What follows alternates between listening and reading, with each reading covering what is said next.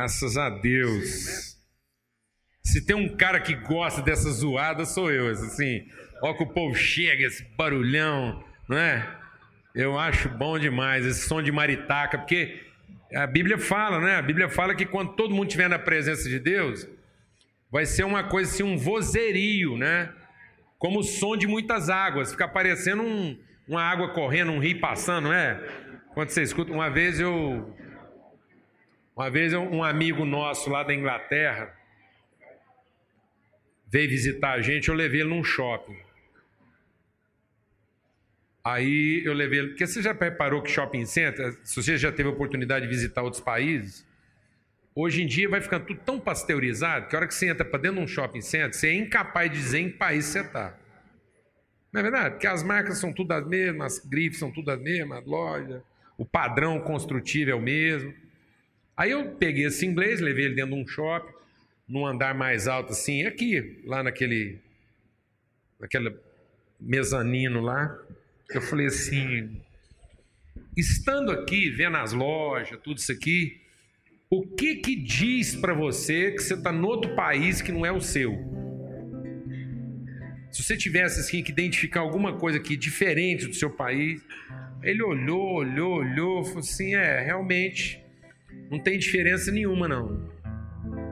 Então agora fecha os olhos, que eu vou te mostrar qual a diferença. Aí ele fechou os olhos e falou assim: é o barulho. E foi a verdade. Porque lá, lá na Inglaterra, né? Você vai num supermercado, tem 200 pessoas dentro do supermercado, parece que só tem um, né? Aqui tem dois e parece que tem 200, né? É aí que é bom. Não é? Glória a Deus, né? né? O povo tem que ter sono, não tem? É, som de gente, é. Não, é, não, eu quero chamar um convidado aqui hoje. Vem cá, Juarez, fazer ele pagar um mico aqui. Nós vamos cantar parabéns pro Juarez, hoje é aniversário dele. Aí, ó, graças a Deus. Parabéns pra você.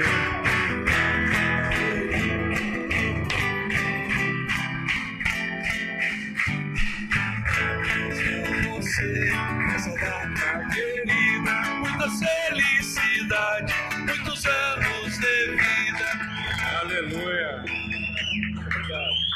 A gente quer se solidarizar com você, porque não é qualquer um que começa o ano novo ficando mais velho. Então, o nosso gesto aqui de solidariedade. Muito obrigado. Amém. A gente quer orar com o Juarez e o Juarez veio aqui. Eu sabia que era aniversário dele, a gente foi conversar sobre isso e falou assim: ó, se você for orar por mim, pelo meu aniversário, eu só te peço uma coisa, que você ore por uma coisa. E ele fez um pedido que eu acho muito interessante. Eu queria compartilhar com todo mundo, porque quem sabe isso te abençoa também. Ele falou assim: peça a Deus que eu saiba como aproveitar bem o meu tempo. Isso é um segredo na vida da gente. Né? A palavra diz que o homem, o coração do homem alcança sabedoria na medida em que ele sabe contar bem os seus dias. É, que a sabedoria está na gente saber contar os nossos dias. Então nós queremos orar por isso agora, amém? Graças a Deus. Deus, muito obrigado. Obrigado pela amizade. Obrigado, Pai, pela forma tão singular, tão peculiar com que o Senhor se manifesta a nós através do Juarez. Deus, quando o Senhor fala com a gente através da vida dele, a tua voz vem de maneira assim tão singela, tão peculiar, tão própria, que sempre edifica e consola e fortalece o nosso coração. O Senhor tem feito do Juarez um homem zeloso, diligente, que gosta de ver as coisas bem feitas e feitas da maneira correta. Ó Deus, ele tem colocado o coração diante do Senhor para aprender e para ser usado pelo Senhor. Então nós queremos declarar que o desejo do coração dele se realize. Tua palavra diz: agrada-te do Senhor e ele vai satisfazer os desejos do teu coração. E você, Juarez, tem se agradado de Deus, você tem buscado a face de Deus. Então Deus realiza agora o seu desejo, que cada dia mais, cada dia mais na sua vida, você seja um homem que sabe aproveitar bem o seu tempo e que você possa nos ajudar, ajudar seus irmãos, ajudar sua família, ajudar o seu povo a também saber aproveitar melhor o seu tempo. Em nome de Cristo Jesus, que o Senhor te guarde de todo mal, que o Senhor faça resplandecer sobre ti o seu rosto e te dê paz. Nenhuma arma forjada contra ti, Juarez, há de prevalecer. E nós declaramos agora que venha sobre ti o reino de Deus e que a vontade de Deus se realize na sua vida, hoje e sempre, em nome de Cristo Jesus. Amém. Graças a Deus.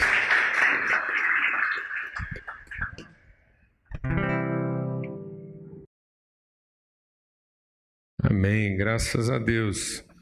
Aleluia. Graças a Deus. Muito bom a gente estar aqui e cantar sobre essas coisas, né? E glorificar o nome de Deus é, na nossa vida e falar do amor de Deus, declarar esse amor de Deus e como é que ele opera na nossa vida.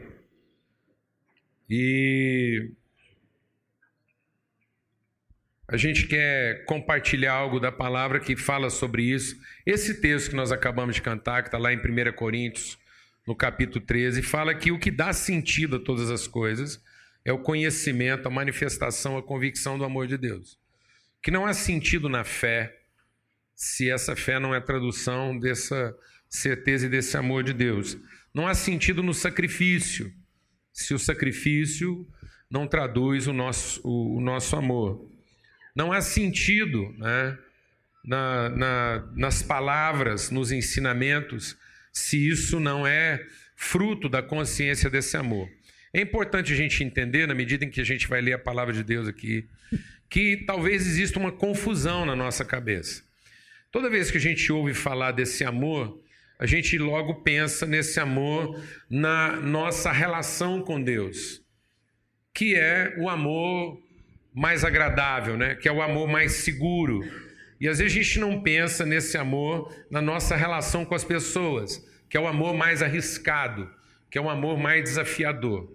Então a gente tem certeza do amor de Deus, a gente quer, bom, então a fé só tem sentido no amor, então eu tenho que amar a Deus. É importante a gente entender o seguinte: que não há fé que não que seja verdadeira se ela não é gerada na convicção de que Deus nos amou.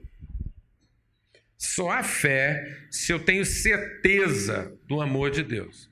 Então, se a fé é a certeza do amor de Deus, a expressão dessa fé é para que agora eu consiga amar as pessoas do mesmo jeito que Deus me amou. Então, toda vez que nós estamos falando de amor aqui, nós não estamos falando de amor a Deus. Amém, amados? Nós estamos falando da coisa mais desafiadora da nossa vida, que é amar as pessoas. Amar a Deus é uma coisa meio conveniente, né? Ainda mais quando a gente sabe que Deus é Deus, Ele pode todas as coisas. Então, a gente muitas vezes quer ter poder sobre Deus, falando do nosso amor por Ele. E às vezes a gente se reúne como igreja para falar do nosso amor a Deus. E às vezes a gente está cantando e a gente fecha os olhos e projeta o nosso espírito para Deus e diz a Deus: o amor, né? De que me vale a fé, se não é o amor? Então a gente pensa que esse amor é para alimentar a nossa relação com Deus e, num certo sentido, dizer para Deus que a nossa fé é válida e que Ele pode nos abençoar, que Ele está seguro. Amém? Fala, Deus, você pode me abençoar porque eu te amo. E está aqui. Então, muitas vezes a gente quer validar a nossa fé né, em Deus, falando do nosso amor. E na verdade, quando Deus fala de amor conosco, Ele está sempre falando do nosso amor pelas pessoas. Ele diz: Olha, ninguém pode dizer que me ama se não ama seu irmão. A palavra de Deus diz lá em 1 João, no capítulo 4, que nisso consiste o amor. Em que, que consiste o amor? Que assim como Cristo nos amou, nós devemos agora amar nossos irmãos e dar a nossa vida em favor deles. Então, deixa o Espírito de Deus ministrar o nosso coração aqui. A fé não é para que eu ofereça a Deus a minha vida. A fé é para que eu consiga oferecer às pessoas a minha vida. Amém, amado? Por isso, nenhum tipo, deixa Deus ministrar o nosso coração. Por isso, nenhum tipo de sacrifício a Deus terá valor se isso não é fruto do nosso amor pelas pessoas. Amém? Nenhuma fé em Deus terá valor se isso não é fruto do nosso amor pelas pessoas. Não há sentido na fé se ela não traduz o meu amor pelas pessoas. Não há sentido nos sacrifícios que eu faço a Deus se isso não traduz o meu amor pelas pessoas. Porque muitas vezes eu estou me sacrificando para que Deus me reconheça. E não porque eu amo as pessoas. Toda vez que eu me sacrifico para que Deus me reconheça, isso não é fé, isso é idolatria. O idólatra não tem dificuldades de fazer sacrifícios a Deus para que Deus o reconheça. Isso ficou patente na relação de Deus, Abel e Caim. Amém, amados? O que ficou provado na experiência de Caim? Ficou provado que Caim não tinha dificuldades em fazer sacrifícios a Deus para ser reconhecido por Deus. Mas Caim não estava disposto a fazer nenhum tipo de sacrifício que privilegiasse o seu irmão. Então que Caim queria apresentar, deixa Deus ministrar o seu coração aqui. Caim queria ministrar sacrifícios a Deus que o colocasse na frente de, de, de, do seu irmão quando ele fosse falar com Deus. E a fé é para que a gente consiga ficar para depois. Glória a Deus, amado. Amém? A fé não é para que eu ofereça um tipo de sacrifício que me coloca na frente. A fé é para que eu ofereça em favor do meu irmão um tipo de sacrifício que me deixa para depois. Amém? Deus, eu vim aqui hoje te louvar e te dizer que eu posso ficar para depois. Eu posso ser o último a ser respondido aqui essa manhã. Glória a Deus. Amém? Atenda todo mundo, depois a gente conversa. Glória a Deus, amado. Posso ouvir um amém? Caso contrário, o nosso sacrifício não terá o quê? Valor nem a nossa fé, nem a nossa verborréia. Nós vamos falar, falar, falar e Deus não vai ouvir. Porque o problema de Caim é que ele fez um sacrifício a Deus achando que Deus colocaria ele na frente pelo sacrifício que ele fez. E como Deus colocou o irmão dele na frente, ele foi lá e matou o irmão porque ele não quer ter ninguém na frente dele quando ele estiver falando com Deus. Deixa Deus ministrar o seu coração. A gente compartilhou aqui essa manhã sobre isso. E depois você pode até pegar o CD da primeira parte aqui para entender isso melhor. Na verdade, amados, é a nossa crença, é a nossa forma idólatra, devota de crer que nos torna perversos. A gente só é cruel com o irmão a partir daquilo que eu fiz para merecer de Deus a atenção e o respeito dele. Então eu me torno tanto mais perverso quanto mais religioso eu sou. Então, quanto mais religiosa a pessoa é, quanto melhor a pessoa é aos seus próprios olhos, e quanto mais merecedora de direitos ela é perante Deus, mais perversa ela é em relação ao seu irmão, porque mais ela quer ser atendida antes do outro. Alguém está entendendo o que eu estou falando não? Amém? Então, por exemplo, eu vou lá rezar para Deus e vou falar com Deus. Deus é o seguinte: aqui em casa eu estou passando uma dificuldade com o meu casamento com a minha esposa. Dá para o senhor transformar ela primeiro, para eu ficar feliz, e depois o senhor me transforma para ela ficar numa boa? Porque se o senhor transformar ela primeiro, eu fico mais seguro daquilo que o senhor quer fazer para mim, em mim, em favor dela. Amém? Então, primeiro o senhor transforma ela, me dá uma relação mais segura, e aí depois o senhor pode me transformar em favor dela. Mas não faz o inverso, não, porque vai que eu fico bom e ela não conserta. Então Deus mata ela primeiro e ressuscita ela para mim, depois só me mata depois que eu estou mais seguro. Alguém está entendendo o que eu estou falando ou não, amado? Geralmente a gente está orando nessa ordem. Ou não? Só se eu estiver muito enganado, mas geralmente as orações em casa acontecem mais ou menos nessa ordem. Deus, eu estou aqui porque. Não é verdade? A gente não está lá em sacrifício em favor da pessoa, tá vendo? Então a gente está fazendo sacrifícios a Deus, pensando que são sacrifícios de fé e são sacrifícios de idolatria, porque na verdade, o que, é que eu estou dizendo? Eu estou dizendo, Deus, eu vim aqui te apresentar um cordeiro. E o cordeiro que eu quero sacrificar hoje na sua presença é a minha esposa. Amém? E eu espero que esse sacrifício seja agradável. E assim que o senhor matar ela, eu tenho certeza que vai chover aqui em casa. Alguém está entendendo isso aqui ou não, amado? Sendo que Paulo diz o quê? Agora que nós conhecemos a misericórdia de Deus, vamos apresentar os nossos corpos por sacrifício vivo, santo e agradável a Deus, que isso sim é o nosso culto racional. E aí nós vamos experimentar qual é a perfeita, boa e agradável vontade de Deus. Amém?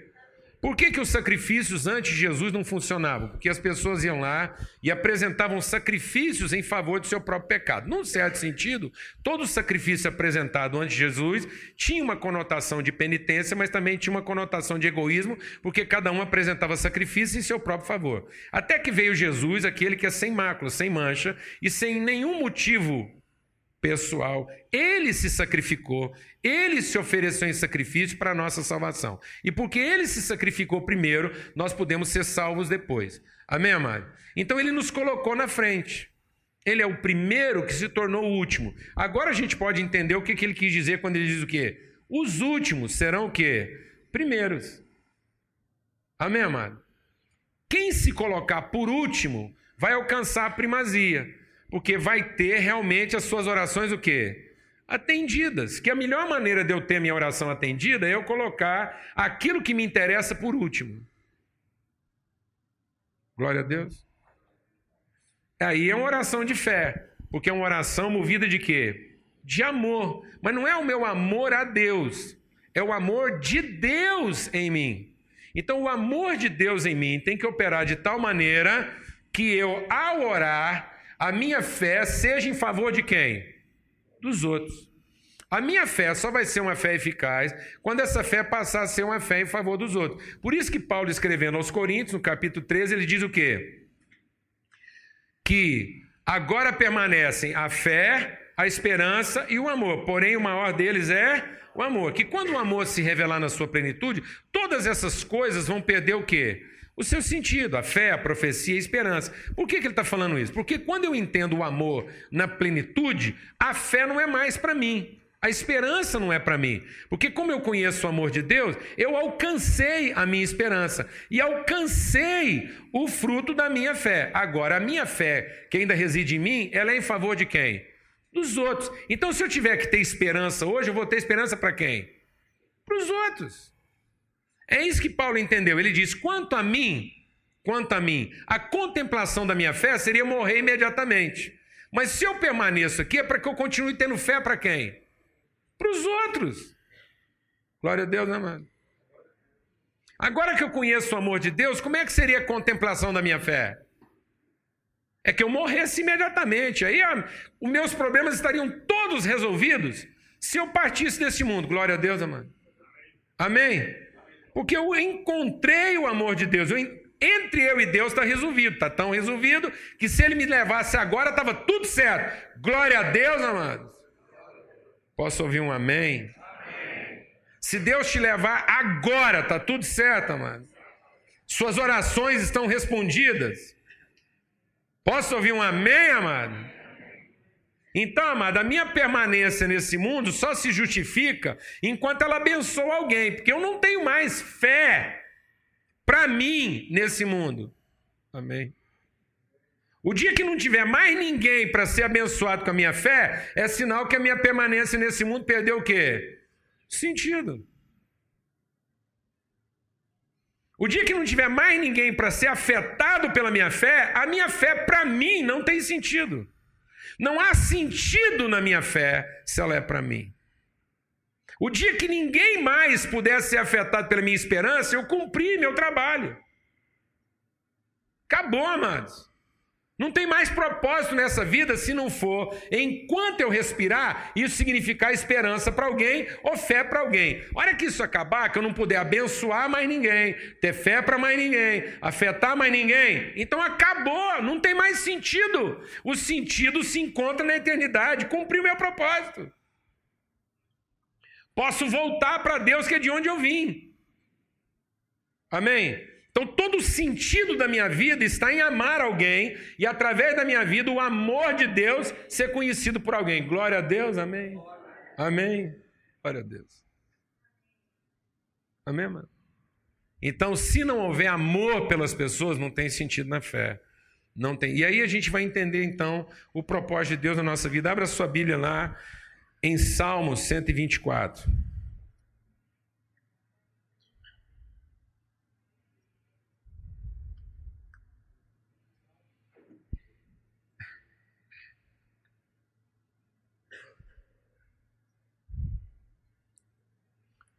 Salmo 124.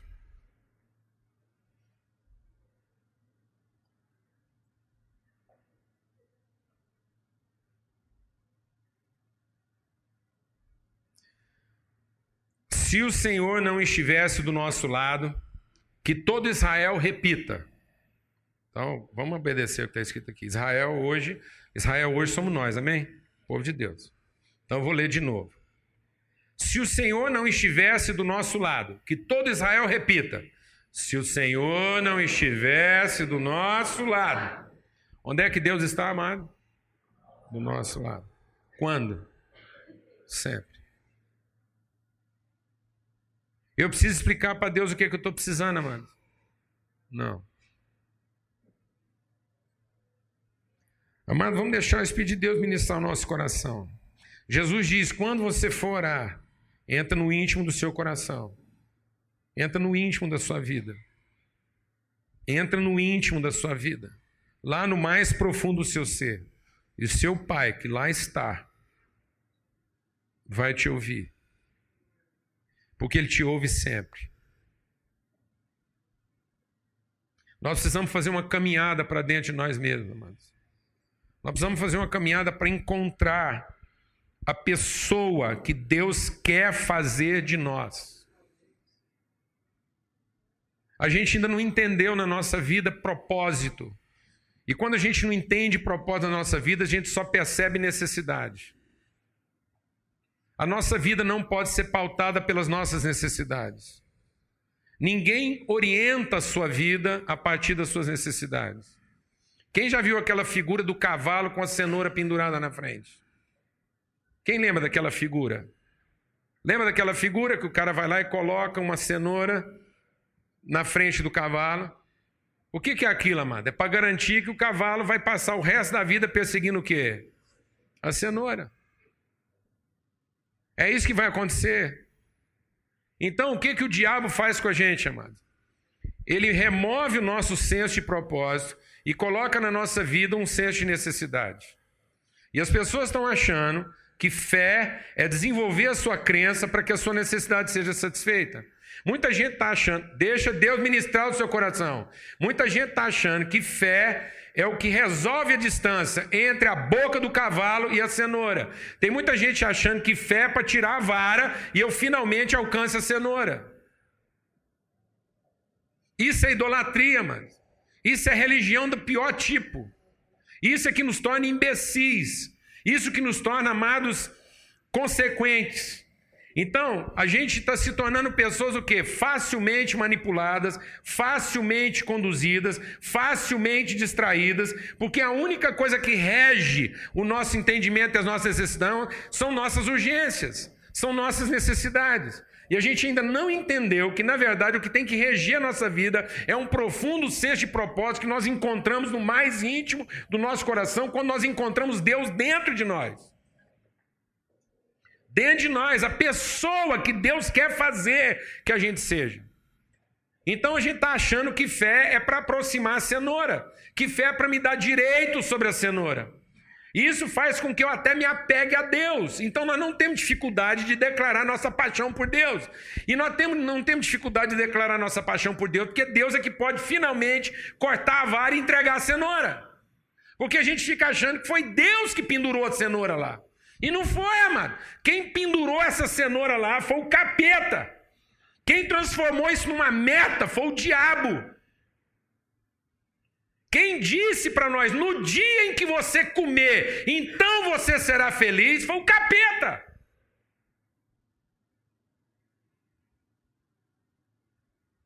Deus disse o contrário. Deus disse o seguinte: tudo que você precisa para comer, eu já te dei. Glória a Deus. Então a única coisa que você não vai preocupar é com o que você tem para comer. A única coisa que você vai ter que se ocupar é de cumprir o seu destino. Encontre na sua vida o seu destino e encha a terra com o seu propósito. E desencana do que você vai comer. As suas necessidades eu já resolvi. Agora você vai lá e encara o seu destino. Mas nós achamos que o máximo da nossa fé é ter nossas necessidades satisfeitas. Que nós temos que usar a nossa fé para alcançar tudo aquilo que a nossa alma um dia desejou. E que se finalmente a gente estiver cercado de cenoura, é porque a nossa fé foi contemplada. Deixa o Espírito de Deus ministrar o seu coração. No dia que a sua vida estiver cercada de cenoura, o capeta se entronizou no seu coração.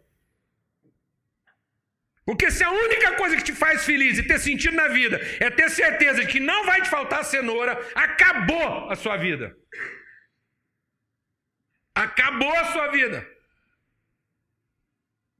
Porque você vai matar quem roubar uma cenoura sua.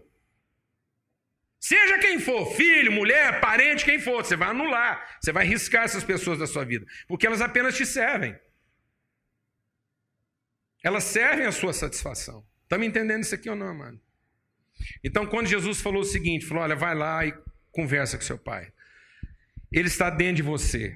Entra lá dentro de você para encontrar com Deus, o Deus que sempre te ouve.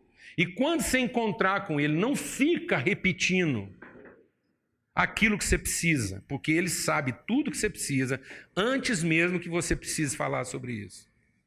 Vou repetir. É Jesus falando.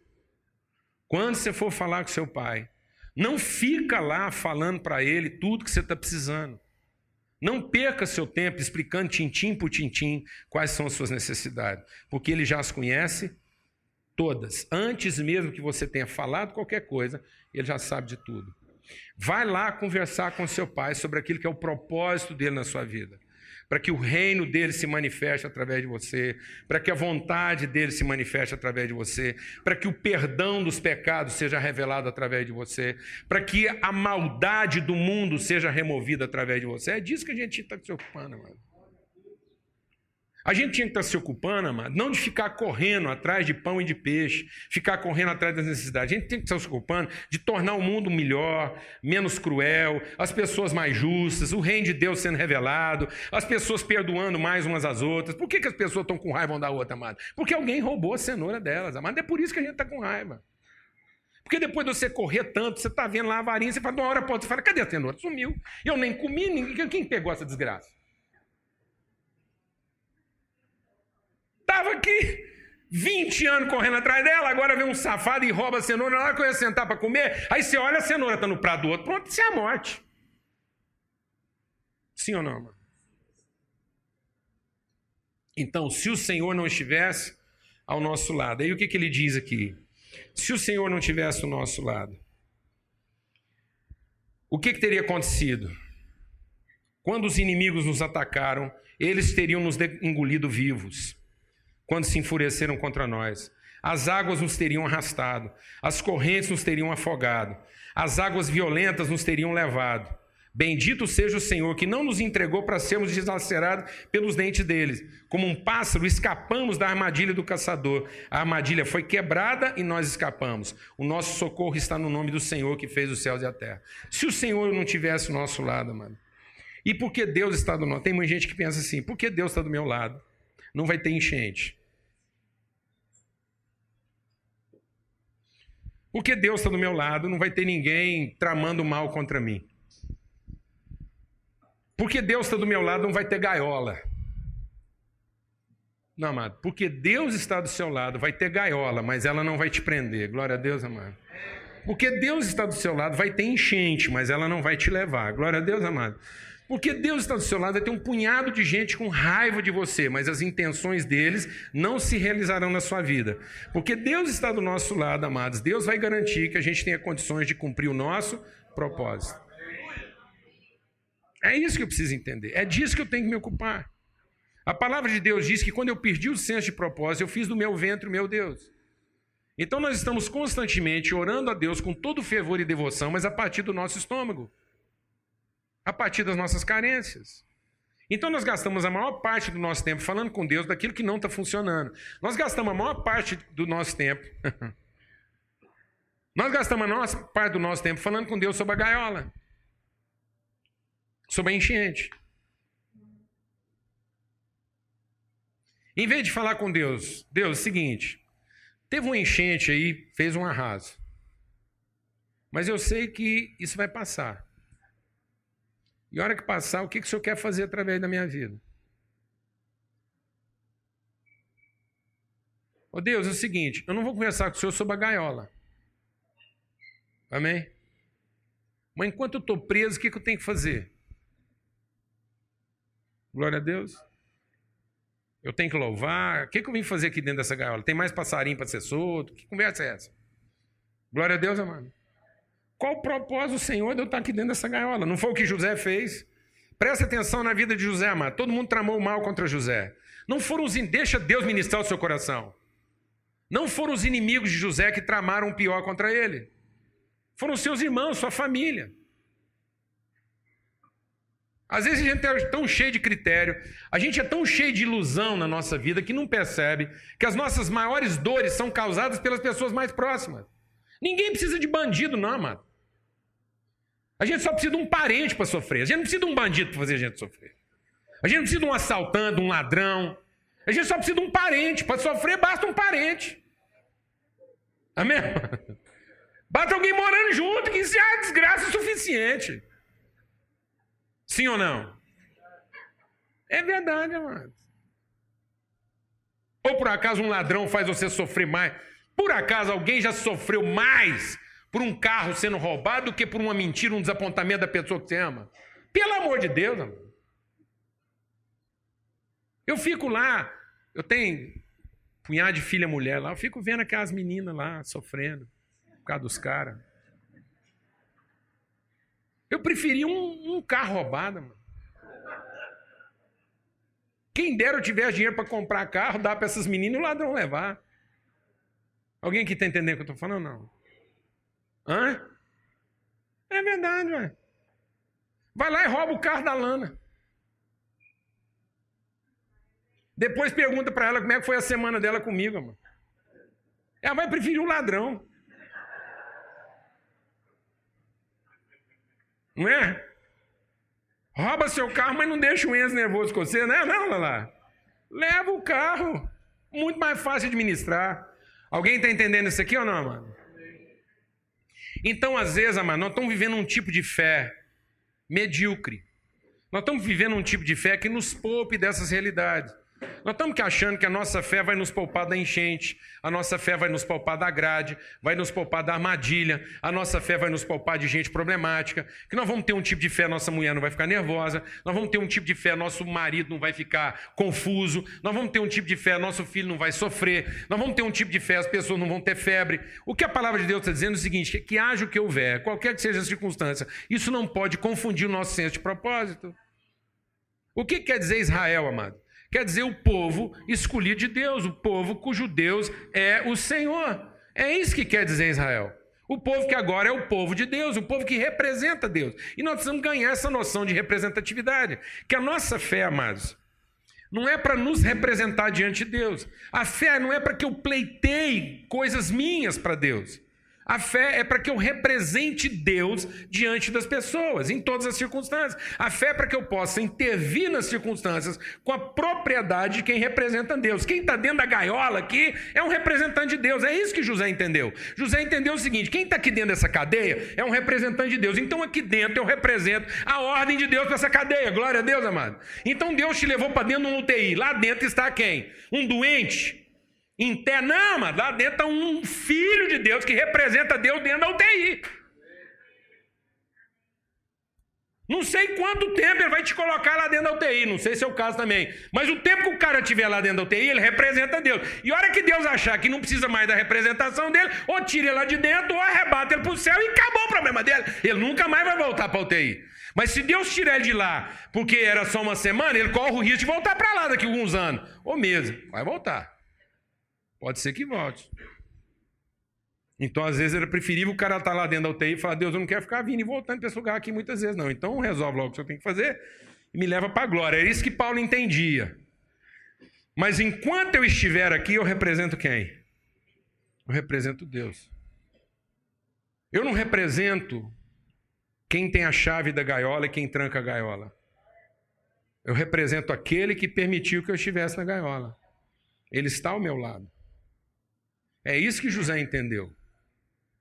Eu estou aqui preso, eu estou momentaneamente separado daquilo que eu queria estar vivendo, mas enquanto eu estou aqui, eu represento a vontade de Deus. E José falou isso: falou, olha, vocês tramaram contra mim, vocês pensaram todo tipo de mal a meu respeito, mas eu quero dizer para vocês que até o mal que vocês tramaram contra mim, Deus o transformou em quê?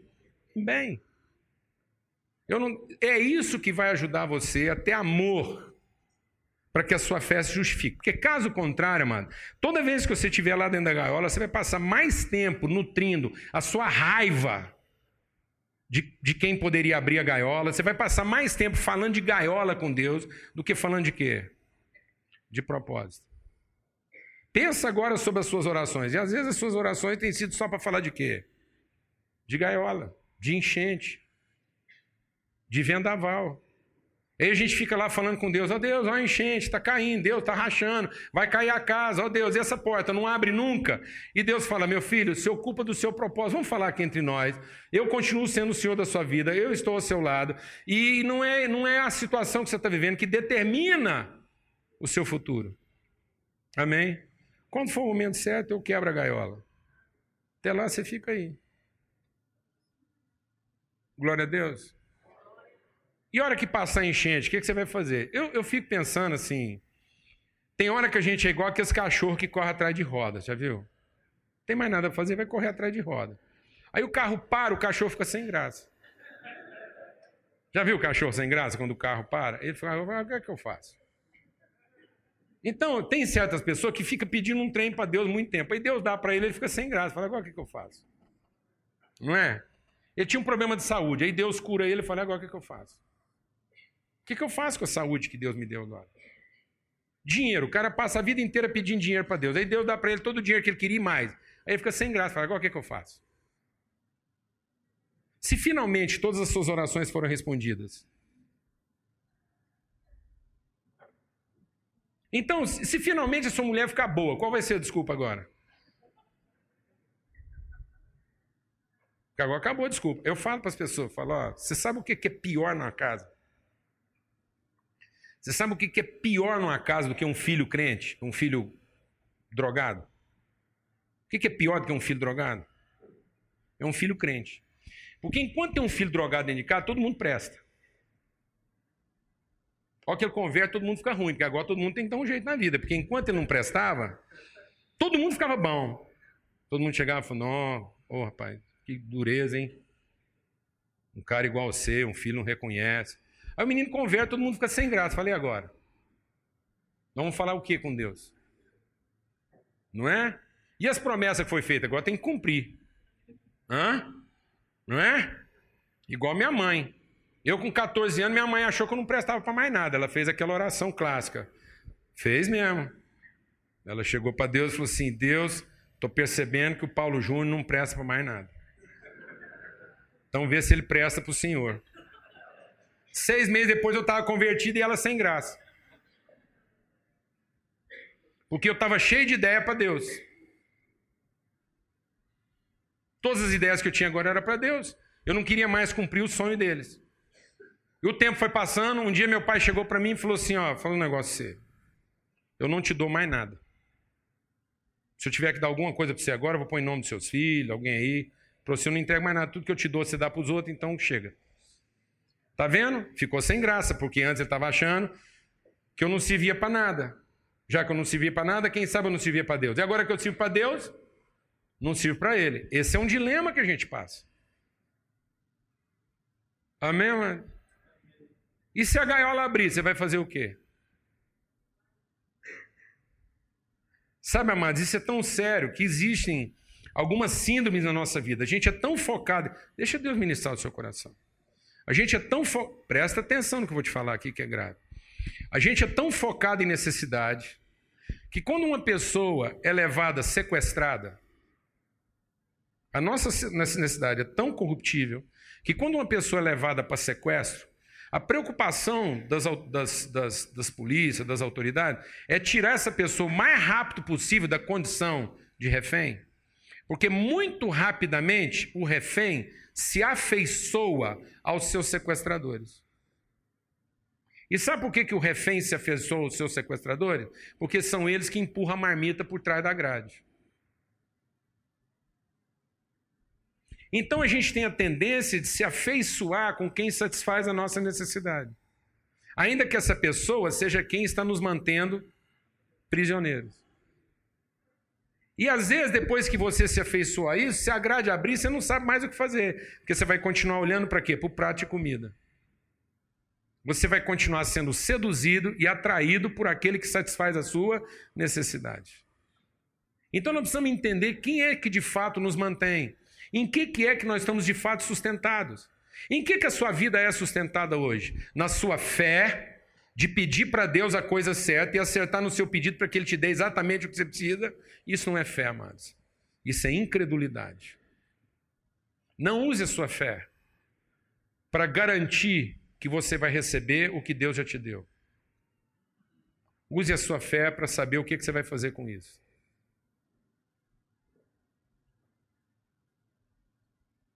Não use a sua fé para pedir para Deus o que Ele já te deu sem fé. Use a sua fé para descobrir o que é que você vai fazer com isso. Porque o dia que você achar que Deus te deu alguma coisa porque você pediu com fé,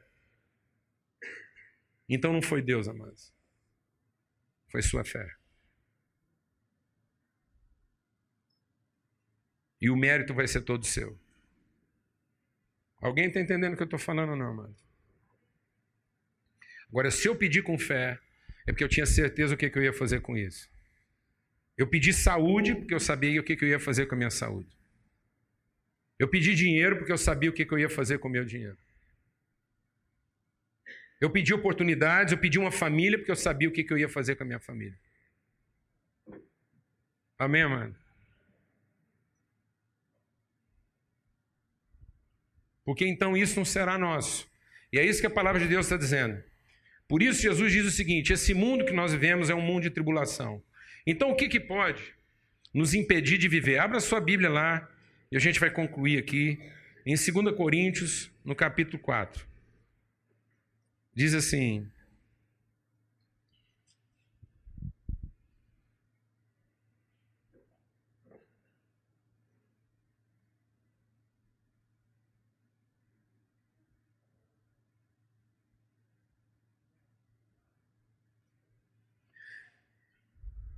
Então diz assim, 2 Coríntios 4,16: Por isso não desfalecemos, embora exteriormente estejamos a desgastar-nos, interiormente estamos sendo renovados, porque os nossos sofrimentos, leves e momentâneos, estão produzindo para nós uma glória eterna que pesa mais do que todos eles. Assim fixamos os olhos não naquilo que se vê, mas naquilo que não se vê. Pois o que se vê é transitório, mas o que não se vê é eterno. Então eu quero colocar os meus olhos no quê? Naquilo que é o propósito de Deus para a minha vida.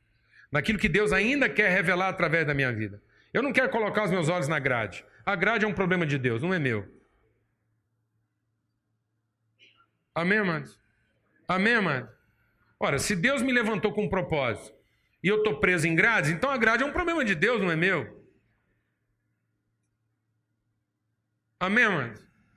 Se Deus me levantou com um propósito, então recurso para cumprir esse propósito não é problema meu, é problema de Deus, velho. Ora, se Deus me manda fazer uma coisa e depois corta o dinheiro que eu preciso para fazer aquela coisa, então tem alguma coisa errada. Então Deus está de safadeza comigo.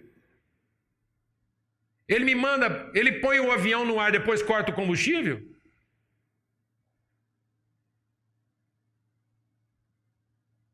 Então nós estamos brincando um com o outro. Isso é um jogo de pique-esconde.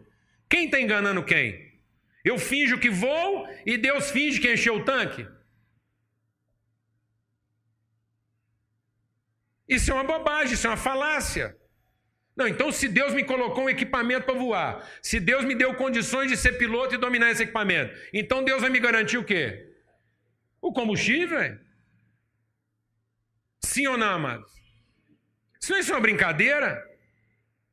Deus mentiu na revisão? Fala, pode voar que o motor está garantido. E ele sabe que isso vai fundir? Então Deus tinha, a garagem dele tinha que ser fechada. Isso dá cadeia. Falar que um trem vai funcionar e o trem está é, pifando. Isso é uma falácia, é um engano, isso é fraude. Então, por que, que, eu, por que, que as coisas estão fundindo na nossa mão? Por que, que as coisas não estão funcionando? Porque nós rodamos tempo demais num propósito que não era dele. Aí a hora que resolve pôr o carro no trilho, aqui já está batendo biela, aqui já não funciona mais nada, está queimando óleo. Porque eu usei toda a fé para quê? Para correr atrás dos meus interesses, e não para cumprir o propósito de Deus. Amém, amado? Mas se Deus te fez uma promessa, se Ele tem um propósito, então, ainda que as coisas à nossa volta não pareçam ser aquilo que eu gostaria que elas fossem, meus olhos estão colocados nessa promessa. Ainda que no capítulo 4 de 2 Coríntios, diz assim: De todos os lados, verso 8, somos então o que? Pressionados. Então, amado, de todo lado a gente vai enfrentar pressão. Você sai do espeto e cai na brasa. Mas esse tipo de pressão não vai deixar a gente o quê? Desanimado. A todo momento você vai ter perguntas que não podem ser respondidas naquela hora. Amém. Amém. Posso perguntar para você? Posso perguntar para você? O que, que deu errado para você estar tá passando o que você está passando? Não é verdade? Mas muita gente pode ter perguntado, não é? O que, que você está fazendo nessa gaiola? Não é verdade? É isso que mata a gente. Porque se eu perguntar para qualquer ser humano o que, que deu errado para eu estar tá passando o que eu estou passando, eu vou te falar uma coisa: tudo. Porque na verdade eu tinha que estar preso mesmo. Se não fosse o fato de Deus ter um propósito na nossa vida, nós íamos morrer, mofar na cadeia. Quer que eu te digo? Era para dar dando tudo errado. Era para nunca mais a gente sair dessa jaula. E nós só vamos sair porque Deus tem um propósito. Caso contrário, ia morrer todo mundo mofado em cana. Porque ninguém fez nada certo para que isso funcionasse bem. Na verdade, estava era para dar tudo errado. Mas porque Deus tem um propósito, isso não vai nos manter presos. Porque tem um propósito, as desgraças todas na nossa vida não vão fazer a gente sucumbir. Amém, amado? Porque Deus tem um propósito a se cumprir na nossa vida. Haverá suprimento sempre. As enchentes não vão nos afogar, os planos dos nossos inimigos não vão prevalecer e as cadeias não vão nos manter prisioneiros. Porque Deus está ao nosso lado, porque Ele tem um propósito na nossa vida, no momento oportuno, para que eu cumpra esse propósito. O cara armou o laço, você amargou uma cana, mas esse não é o seu estado definitivo. Você está ali para cumprir um propósito. entenda isso uma vez por todas. E se você continua usando a sua fé, para alcançar a cenoura, isso não é fé. Isso é incredulidade. Isso é idolatria. A fé só é fé se ela é justificada pelo amor. E não é o amor que eu digo que eu tenho por Deus. É o amor que eu quero ter pelas pessoas. Você sabe por que você está passando por tudo isso? Pelos seus irmãos. Para que você seja luz onde você está. Para que as pessoas saibam que há esperança. Há esperança onde ela aparentemente desapareceu. A esperança naquilo que se espera não é esperança, é expectativa. A esperança verdadeira é quando já não há esperança. E é desse tipo de esperança que as pessoas estão precisando. As pessoas não estão precisando de uma esperança onde não há cadeias. As pessoas não estão precisando de esperança onde não há enchente, onde não há vendaval, onde não há terremoto. Porque isso é mentira. Os terremotos estão aí, as prisões estão aí, as desgraças estão aí, as enfermidades estão aí. E são fruto do nosso pecado e não da indiferença de Deus. Nós estamos sofrendo desgraças, enfermidades, enchentes, nós estamos sofrendo tormentos, e as avalanches, os barrancos, quando caem, levam famílias inteiras, matam centenas de pessoas. Não é porque Deus é mau, é porque o homem é egoísta, ganancioso o suficiente para ter feito casa naquele lugar e tinha um punhado de gente que sabia que aquilo não ia dar certo e deixou aquilo acontecer. É a nossa cobiça. Quem construiu as cadeias não foi Deus, quem construiu as cadeias foi a nossa ganância, a nossa falta de misericórdia e de perdão. E por isso todo mundo vai para a cadeia, porque todo mundo tem uma dívida para pagar, tem uma cana para cumprir, mas não é o fim. Amém, amado? Todo mundo tem um enchente para enfrentar, porque de alguma maneira construiu a casa no lugar errado. Mas não é o fim. E não adianta depois a gente ficar responsabilizando Deus. Amém, amados? A gente precisa ter o quê? Esperança pelas pessoas. E às vezes Deus vai permitir que você esteja no lugar da enchente, no lugar da cadeia, no lugar da dificuldade, no lugar da fome, no lugar da tribulação, apenas para que haja o quê? Esperança. Amém, meu irmão? Nós estamos indo para lugares sombrios. Nós vamos enfrentar dificuldades o dia todo.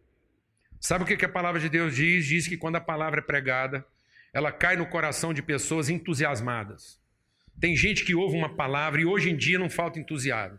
O cara ouve uma palavra e ele recebe ela com alegria, mas ela caiu num chão pedregoso. E sabe o que a Bíblia diz? Que essa palavra que caiu num chão pedregoso, quando vem a dificuldade, quando vem a tribulação, quando vem o sol quente, essas pessoas logo se esquecem dela. Outra semente, a palavra é compartilhada, as pessoas abraçam e ela chega a germinar, mas ela germina no meio de muitas preocupações. Tem gente recebendo a palavra aqui com muita alegria, achando que essa palavra que você está recebendo vai te poupar de dificuldades, vai te poupar de enfermidade, de enchente, de vendaval, de tribulação e de grade. Não vai. Essa palavra vai te dar senso de propósito o dia que você tiver que passar por cada uma dessas coisas de modo que isso não te engula, isso não te destroce, isso não te destrua. Amém? No dia que você não tiver perguntas, é, o dia que você tiver perguntas que não podem ser respondidas, responda todas as suas perguntas com a sua fé. A fé é a prova, é a certeza. Então, quando eu não souber explicar as coisas, você sabe como é que eu respondo as coisas que eu não sei explicar? Com a minha fé. Eu sei que meu redentor vive. E eu sei que o momento certo ele vai se levantar. E eu sei que a minha vida vai cumprir o seu propósito. É isso que eu quero saber. Eu quero terminar minha vida não sabendo que eu alcancei a cenoura, mas sabendo que eu cheguei no lugar onde eu tinha que chegar. E não foi a cenoura que me levou para lá. Foi o Espírito de Deus. Amém, mano? Em nome de Jesus. Fala com Deus aí agora. Fala com Deus aí agora.